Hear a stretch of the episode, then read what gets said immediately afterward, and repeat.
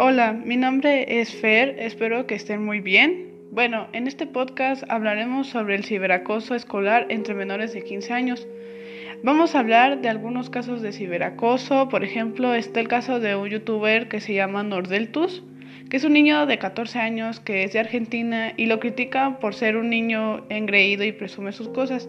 En este caso, pues también el niño pues tiene la culpa porque como pues tiene dinero, pues presume mucho sus cosas y pues hace que la gente le caiga mal. Pero en un tiempo pues ya uno que va creciendo, este, él ahorita actualmente tiene este 15 años y como que ya maduró,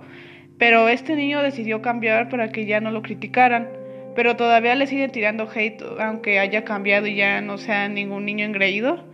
Y pues eso también sufren los niños ante las críticas de las redes.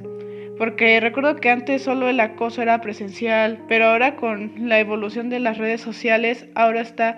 cuando alguien sube una foto, sea de Instagram o Facebook,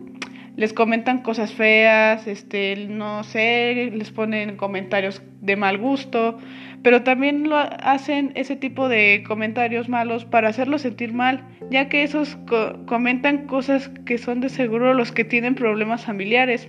Podemos decir que sacan su furia cuando hacen estos comentarios, porque es uno cuando ya se siente solo, como esos niños que los critican, pero esto lamentablemente ya es cotidiano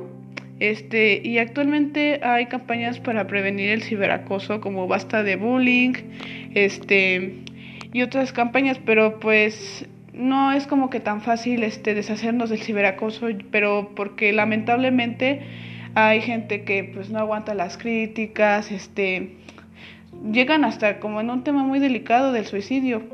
Mm, por ejemplo, este yo también en mi caso cuando yo tenía este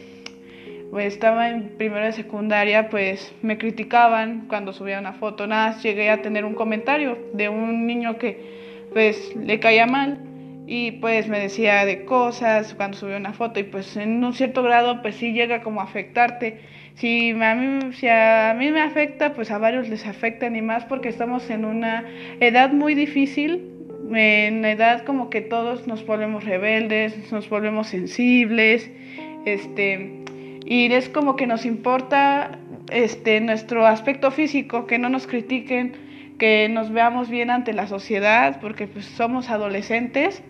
este no sabemos todavía controlar bien las cosas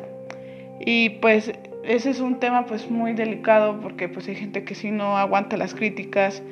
Por ejemplo, también están los TikTokers que los que hacen un video y los critican. Cualquier tipo de persona, sea bonita, sea este Mm, lo que sea, este, no les gusta su contenido o los critican para hacerlos sentir mal porque pues ellos, como les había dicho, se sienten muy vacíos, no lo hacen para este, desquitarse o porque no les cae bien la persona o pues por cualquier cosa, no les puede hacer nada a esa misma persona, pero los critican aunque no les haya hecho nada. Pero pues, lo único que puedo decir es que pues no tenemos que derrotarnos por comentarios malos, este, que tenemos que pues, no tomar la atención. Eh, ya sé que este es un, algo muy difícil no olvidar comentarios porque pues uno dirá, ay no, pues como que te da risa, pero pues en un momento llegas a sentir este, pues una,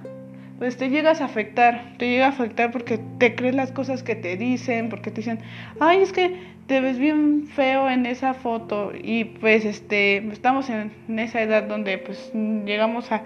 a decaernos y todo eso. Pero yo lo único que les puedo decir ya para despedirme es que hay que denunciar a esas personas que nos dicen de cosas negativas y que no hay que dejarnos que nos afecten los comentarios.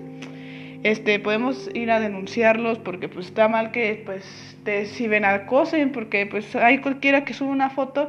y luego luego te critica y eso está mal, pero este tenemos que hacer un uh, pues tener una, un, tenemos que dar alto con esto. Y pues bueno, esto ha sido un poquito de todos los que les había comentado del ciberacoso. Este, por el tema de hoy, muchas gracias por haberme escuchado y tomarse su tiempo. Este, y cuídense mucho y protejan sus redes sociales y pues nos veríamos pronto en un próximo podcast. Muchas gracias.